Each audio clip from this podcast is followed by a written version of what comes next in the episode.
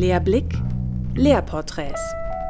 Der Podcast für Einblicke in aktuelle hochschuldidaktische Fragen. In jeder Episode kommen wir mit einer Persönlichkeit ins Gespräch, die zum Thema Hochschullehre etwas zu sagen hat. Hallo und herzlich willkommen zum heutigen Podcast. Mein Name ist Birgit Hawelka. Bei uns zu Gast ist heute Magdalena Abel. Sie ist Privatdozentin am Institut für Psychologie an der Universität Regensburg. Laut retrievalpractice.org ist sie eine von 35 kognitiven Psychologinnen, die Sie kennen sollten. Wir freuen uns daher sehr, dass wir heute Sie und Ihre Arbeit näher kennenlernen dürfen. Magdalena, herzlich willkommen. Schön, dass du da bist. Ja, hallo auch nochmal von mir. Herzlichen Dank für die Einladung. Ich freue mich, dass ich heute da sein darf. Als kognitive Psychologin beschäftigst du dich unter anderem mit dem Thema Retrieval Practice. Was bedeutet das eigentlich? Retrieval Practice ist ein Fachbegriff aus der kognitiven Gedächtnispsychologie. Und Retrieval, der Begriff an sich, bedeutet erstmal ins Deutsche übersetzt Abruf. Was man hier meint, ist im Prinzip den Prozess des Erinnerns, also Informationen aus dem Gedächtnis abzurufen, die Information zu reaktivieren, sie reproduzieren. Das meint man mit Retrieval. Und der Begriff Practice bedeutet natürlich einfach nur Übung. Das heißt Retrieval Practice, darunter versteht man sogenannte Abrufübungen, dass man im Prinzip den Prozess des Abrufens von Informationen nutzt, um die Inhalte weiter im Gedächtnis zu verfestigen, sie dort weiter zu stabilisieren, damit man sie auch langfristig richtig gut erinnern kann. Das hört sich ein bisschen danach an, als ging es darum, Inhalte immer wieder zu wiederholen. Worin unterscheidet sich denn Retrieval Practice von der üblichen Wiederholung, die wir alle kennen, wenn wir zum Beispiel irgendwelche Definitionen auswendig lernen müssen? Also äh, Retrieval Practice oder Abrufübung kann man natürlich nutzen als eine Form der Wiederholung. In dem Kontext nutzt man dann zum Beispiel Gedächtnistests, also den Vorgang, das eigene Gedächtnis immer wieder zu überprüfen, immer wieder aktiv eben auf die Inhalte zuzugreifen, um die Information zu wiederholen, sie also besser im Gedächtnis zu verankern kann. Das Wichtige hierbei ist, dass das wirklich ein sehr aktives Übungsformat ist. Also ich bin wirklich gefordert bei diesem Format. Es ist herausfordernder als zum Beispiel passives erneutes Lesen oder Lernen. Ähm, und bei diesem aktiven Übungsformat ist der wichtige Teil eigentlich auch der, dass ich dabei übe, wie Information aus dem Gedächtnis wieder rauskommt. Also nicht nur, wie ich die Information ins Gedächtnis reinbringe, sondern auch, wie ich sie wieder erfolgreich abrufüben kann. Also wieder in mein Gedächtnis zurückholen kann. Im Vergleich dazu, wenn man sich passivere Wiederholungsformate anguckt, sowas wie erneutes Lesen von Vokabelpaaren mhm. oder auswendig lernen, wo man einfach nur immer wieder vor sich hin murmelt, diese Inhalte ohne aus dem Gedächtnis abzurufen, da geht es eben wirklich nur darum, wie ich Informationen ins Gedächtnis reinbekomme und ich habe nicht gleichzeitig den Effekt, dass ich auch die Übung des Abrufs mit dabei habe, also wie ich die Information aus dem Gedächtnis wieder raushole. Es scheint also kognitiv Vorteile zu haben, das aktiv, zum Beispiel in Form von, von Quizzes zu üben. Ihr habt ja dazu ein interessantes Forschungsprojekt gemacht, wo ihr ein bisschen über die rein kognitive Psychologie hinausgeschaut habt. Was genau habt ihr denn da untersucht? Genau, bei dem Forschungsprojekt, das wir durchgeführt haben, haben wir aufgebaut auf Forschung zum sogenannten Testing-Effekt. Das sind im Prinzip diese kognitiven Vorteile, von denen du gerade gesprochen hast, dass man im Prinzip, wenn man Abrufübungen ins Lernen integriert, also die Tests schon beim Lernen mit einbaut, dass man dann für die Gedächtnisleistung vor allem langfristig deutlich größere Vorteile hat, als wenn man die Information einfach nur passiv einübt durch erneutes Lesen oder Wiederholen. Was wir jetzt gemacht haben, ist zu fragen, ob solche Abrufübungen, das aktive Üben von Infos, ob das denn auch auch weitere positive Effekte haben kann, nicht nur auf das Gedächtnis, sondern auf andere Komponenten, die mit selbstreguliertem Lernen im Zusammenhang stehen, nämlich ganz konkret intrinsische Motivation. Dass Leute im Prinzip nach dem Lernen weiterhin motiviert sind, aus freien Stücken Zeit in neues Lernen zu investieren. Das haben wir versucht, uns hier anzugucken. Und der Grund, warum wir gedacht haben, dass Abrufübungen hier besonders hilfreich sein könnten, ist einerseits, dass Abrufübungen eben fordernder sind. Also die sind nicht zu leicht, nicht zu schwer, sondern die könnten zumindest, wenn man einen optimalen Schwierigkeitsgrad hat, so eine optimale Challenge quasi darstellen und die Person quasi ein bisschen mehr herausfordern, als das einfach nur das passive Lernen tut. Und zum anderen können Abrufübungen auch eine Art Gerüst darstellen, sodass man positives Feedback bekommen kann auf die eigene Lernleistung. Wenn ich mir vorstelle, ich absolviere immer wieder Gedächtnistests für bestimmte Inhalte, am Anfang merke ich, oh hoppla, das kann ich ja noch gar nicht. Ich scheitere quasi noch daran, die Information zu erinnern, bekomme dann aber Feedback beim nächsten Mal, wenn ich versuche, ah, jetzt komme ich schon näher an das, was ich mir das eigentlich vorstelle, wie ich das gerne erinnern möchte und irgendwann kann ich es dann. Das heißt im Prinzip, Abrufübungen können diesen Lernprozess für die Lernenden transparenter machen und also den Lernfortschritt quasi greifbarer machen. Und das sind zwei sehr gute Gründe, die ähm, optimale Schwierigkeit von Abrufübungen und dann eben diese Transparenz des Lernprozesses an sich, die dazu führen könnten, dass man eben auch intrinsisch motivierter wird, weiter am Ball zu bleiben und eben auch weiter Zeit zu investieren in weiteres Lernen. Und wie genau war da eure Studie aufgebaut? Wie habt ihr das untersucht? Wir haben hier eine Laborstudie durchgeführt an der Uni Regensburg. Das heißt, wir haben Versuchspersonen einfach ins Labor geholt und haben die erstmal gebeten, dass sie sich Vokabelpaare merken sollen. Das waren Deutsch-Schwedisch-Vokabelpaare. Ähm, ein Teil der Versuchspersonen hat das auf eine sehr passive Art und Weise gemacht. Die haben die Vokabelpaare einfach immer wieder gesehen und sollten versuchen, sie sich möglichst gut einzuprägen. Ein anderer Teil der Versuchspersonen hat aber eben solche aktiven Abrufübungen durchlaufen und also immer wieder Tests bekommen für die Vokabelpaare mit Feedback verbunden im Anschluss. Wir haben dann das Gedächtnis getestet und da auch tatsächlich positive Effekte gefunden, aber darum ging es ja gar nicht so sehr, sondern der Clou bei unserer Studie war, wir haben die Versuchsperson nach dem Gedächtnistest unter einem Vorwand noch eine gewisse Zeit alleine gelassen im Labor und haben gesagt, also Experiment ist jetzt erstmal vorbei, aber du musst noch kurz warten, fünf Minuten, bin gleich wieder da, ich muss noch kurz was mit meinem Betreuer besprechen zum Beispiel. Und dann waren die Versuchspersonen alleine im Labor. Sie durften da machen, was sie wollten. Wir haben ihnen Lernmaterialien am Computer zur Verfügung gestellt. Das heißt, wir haben gesagt, wunderbar, also wenn du Lust hast, dann kannst du dir noch anhören, wie man diese Schwedisch-Vokabeln eigentlich wirklich aussprechen würde. Wir haben hier den Muttersprachler, der diese Audiodateien eben aufgenommen hat. Wir haben auch weitere Infos über das Land Schweden zur Verfügung gestellt und gesagt, die Versuchspersonen können sich damit gerne weiter beschäftigen, wenn sie wollen. Oder aber wir hatten auch ganz viele Zeitungen und Magazine im Labor und haben die auch angeboten. Wenn du keine Lust Lust darauf hast, dann kannst du auch einfach darin ein bisschen blättern.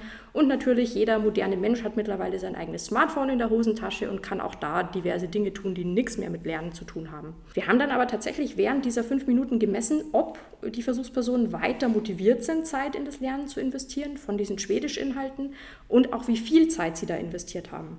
Und was wir hier gefunden haben, war tatsächlich, dass die Versuchspersonen, die das aktive Übungsformat hatten, also mit den Gedächtnistests, mit den Abrufübungen, dass die hier deutlich mehr dazu bereit waren, Zeit zu investieren, also mehr am Ball geblieben sind und aus freien Stücken, ohne dass es irgendwelche extrinsischen Motivatoren gegeben hätte, weitere Inhalte sich anzuschauen und sich weiter eben damit zu beschäftigen. Diese Beschäftigung aus freien Stücken, wie du jetzt gesagt hast, ist ja eigentlich genau das, was erzielt werden soll außerhalb der Lehrveranstaltungen. Das heißt, dass sich Studierende auch, wenn eine Vorlesung, ein Seminar vorbei ist, noch freiwillig vertiefend mit den Gegenständen auseinandersetzen. Wie könnte man denn jetzt Retrieval Practice in die Lehre abseits von diesen Laborsituationen integrieren? Hast du hier Ideen oder kannst du hier ein oder zwei konkrete Vorschläge machen? Da gibt es natürlich ganz wunderbare Möglichkeiten, wie man das machen kann. Schon alleine bei der Präsenzlehre, ob man jetzt von Vorlesungen spricht oder von Seminaren, ganz egal. Da kann ich natürlich organisatorisch rangehen und einen kleinen Teil der Zeit meiner Lehre auch dafür verwenden, solche Tests eben aktiv mit einzubauen. Es muss nicht viel sein, das können mal fünf Minuten sein. Wenn man ein bisschen mehr Zeit zur Verfügung hat, kann man das vielleicht sogar 15 Minuten lang machen. Und was man genau tun kann, das kann sehr low-level sein, zum Beispiel einfach Fragen, die die wichtigen Konzepte aus der Lehrveranstaltung nochmal aufgreifen, per PowerPoint-Präsentation mit dem ganzen Kurs teilen, die einzelnen Leute anregen, das mal zu versuchen zu beantworten. Das ist wie gesagt die Low-Level-Option. Aber es gibt mittlerweile auch echt richtig gute und auch sehr einfach nutzbare technische äh, Möglichkeiten, um Abrufübungen einzubauen in die Lehrveranstaltung. Das fängt an bei solchen Klickersystemen, aber es gibt mittlerweile auch richtig gute Apps, sowas wie mhm. Kahoot zum Beispiel, mithilfe von denen man Quizzes für eine ganze Lehrveranstaltung verfügbar machen kann. Da können sich die Leute per QR-Code anmelden und dann die Quizzes auf ihren Smartphones beispielsweise bearbeiten. Und das Schöne daran ist, man sieht dann auch direkt in Echtzeit, welche Antworten denn vom Kurs präferiert werden, wie oft denn die korrekten Antworten äh, gewählt werden oder eben auch nicht. Und dann kann man auch das natürlich im Plenum nochmal diskutieren mit den Leuten. Außerdem sollte man noch hervorheben, dass man hier natürlich auch viele Freiheitsgrade hat, wann man solche Abrufübungen einbaut. Man kann das natürlich am Ende der Veranstaltung machen, um nochmal die wichtigsten Konzepte, die man gerade eben erst besprochen hat, aufzugreifen und abzutesten. Man kann das aber auch immer wieder zwischendrin machen, um beispielsweise gewisse Phasen einer Veranstaltung, die inhaltlich mit anderen Themen sich beschäftigen, auch voneinander abzugrenzen. Oder ich kann es auch direkt am Anfang machen, entweder schon mal um zu gucken, was wissen denn die Leute jetzt schon über die Inhalte, die ich gleich mit ihnen behandle, oder aber auch um die Inhalte aus der letzten Stunde nochmal zu reaktivieren und da quasi nochmal ranzugehen mit einem kleinen Test oder Quiz. Also technisch ist es vermutlich gar kein Problem, das zu lösen. Du hast ja angedeutet, da gibt es verschiedene äh, Möglichkeiten, sei es über Apps, über die Learning Management Systeme oder über sonstige Möglichkeiten. Was mir jetzt ein bisschen der Knackpunkt scheint, ist der Schwierigkeitsgrad, den du angedeutet hast, diesen optimalen Schwierigkeitsgrad. Das ist ja immer so ein bisschen das Problem, für die breite Masse den mittleren Schwierigkeitsgrad zu finden. Aus Forschung zum Thema MOOCs zum Beispiel ist bekannt, dass wenn so Eingangstests da sind, also sowas wie ein Feed-Forward oder ein, ein Eignungstest, wie auch immer man das nehmen möchte, dass die Abbruchquote dann schon zu Beginn sehr hoch ist, wenn die jeweiligen Personen da zu viele Fragen nicht beantworten konnten. Also scheint dann doch ein bisschen Erfahrung zu brauchen, wie steuere ich den Schwierigkeitsgrad dazu? Also das ist auf jeden Fall natürlich eine Herausforderung. Da muss man auch drüber nachdenken, wenn man solche Fragen einsetzt in der Hochschullehre. Das ist ganz klar. Vielleicht ein Punkt vorneweg. Es gibt tatsächlich auch Forschung, was das macht mit dem Gedächtnis vor allem, wenn man Tests vorneweg schickt, die man mhm. vielleicht auch noch gar nicht richtig beantworten kann, weil man die Informationen noch gar nicht hatte. Und lustigerweise hat man sogar, wenn man versucht hat, solche Fragen zu beantworten, obwohl man es gar nicht schaffen mhm. konnte, die richtig hinzukriegen, sogar dann hat man Vorteile fürs spätere Erinnern. Möglicherweise, okay. weil man sich eben auf diese Infos dann besser konzentrieren kann, wenn man sich da besser das Material neu einprägen kann, gibt es verschiedene Vorschläge, warum das der Fall sein sollte, aber auch das ist tatsächlich belegt. Das heißt, selbst wenn ich am Anfang mhm. meiner Lehrveranstaltung erstmal Fragen präsentiere, die die Leute noch gar nicht richtig gut hinkriegen können, muss das nicht negativ sein, sondern wenn ich es dann schaffe, dass ich zum Beispiel im Rahmen meiner Lehrveranstaltung den Leuten die Möglichkeit verschaffe, dass sie die mhm. Antwort am Ende geben können, dann kann auch das wieder zu einem positiven Erlebnis werden. Das wollte ich gerne kurz vorweg schicken, mhm. aber eigentlich war deine Frage ja eine ganz andere, nämlich die, wie mache ich das denn, diesen optimalen Schwierigkeitsgrad rauszukriegen? Und das ist, wie gesagt, nicht ganz einfach. Vor allem muss man da auch davon ausgehen, dass man im Kurs nicht eine homogene Masse an Menschen ja. vor sich sitzen hat, sondern dass da eben unterschiedliche Leistungsniveaus vorhanden sind. Leute, die schon ein bisschen was mitbringen an Vorwissen, Leute, die vielleicht auch noch gar kein Vorwissen haben oder nur sehr wenig Vorwissen. Das heißt, es ist wahrscheinlich eine sehr gute Idee, da auch zu variieren, den Schwierigkeitsgrad. Also so ein bisschen mhm. zu streuen, nicht nur ganz schwierige Fragen einzubauen, sondern auch welche, die vielleicht ein bisschen niedriger ansetzen, welche, die eher auf einem mittleren Niveau sind und dann vielleicht doch auch ein paar knackige Fragen, um auch zu zeigen, was die Variabilität ist in diesem Bereich, den man versucht eben abzuprüfen mit den Fragen. Das denke ich ist eine sehr gute Lösung mit den verschiedenen Schwierigkeitsniveaus, um zu versuchen, jeden irgendwie abzuholen. Jetzt werden, also gerade diese Klickersysteme oder Apps sind ja sowieso in letzter Zeit recht beliebt worden, eigentlich aus einem anderen Grund, nämlich aus dem Grund, sowas wie formative Assessments in die Lehrveranstaltung mit einzubauen, dass auch die Lehrenden eine gewisse Rückmeldung haben, was ist denn eigentlich an Wissen da und wo müsste vielleicht noch mehr Schwerpunkt drauf gelegt werden. Das heißt, Würdest du jetzt empfehlen, einfach noch mehr Quizzes zu machen oder wie, wie sollte die Lehre aussehen, um dieses Potenzial von Retrieval Practice optimal zu nutzen?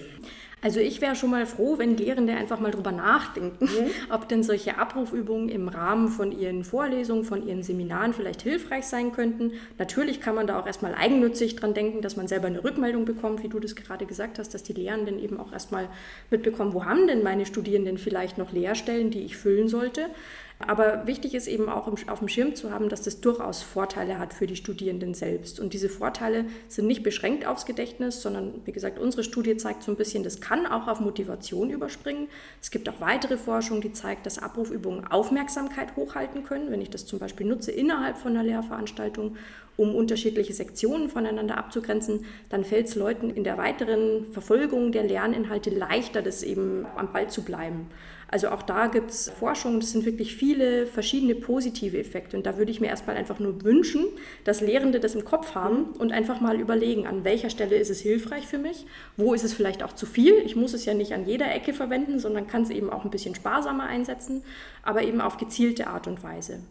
Genau, und was man auch wirklich sagen muss, es gibt durchaus Forschung in angewandten Kontexten, vor allem zu Gedächtnisleistung im Rahmen von Hochschullehre. Und da sind die positiven Effekte von Abrufübungen wirklich ganz stark belegt. Mhm. Also da gibt es wirklich auch aus der Anwendung, aus dem Feld äh, ganz starke Evidenzen, die nahelegen, dass es eine gute Idee ist, das zu machen.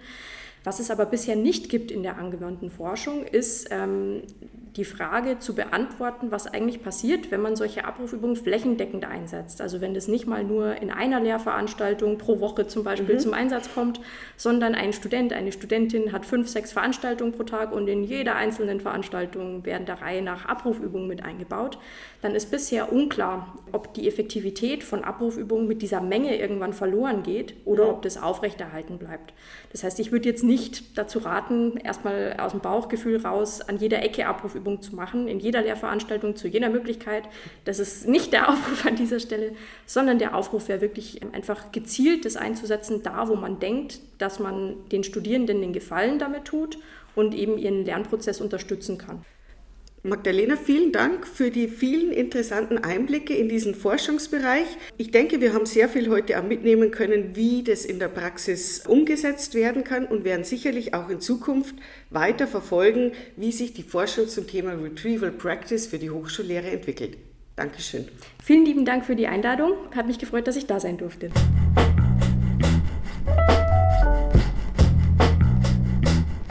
Lehrblick, Lehrporträts. Der Podcast wird Ihnen präsentiert vom Zentrum für Hochschul- und Wissenschaftsdidaktik der Universität Regensburg.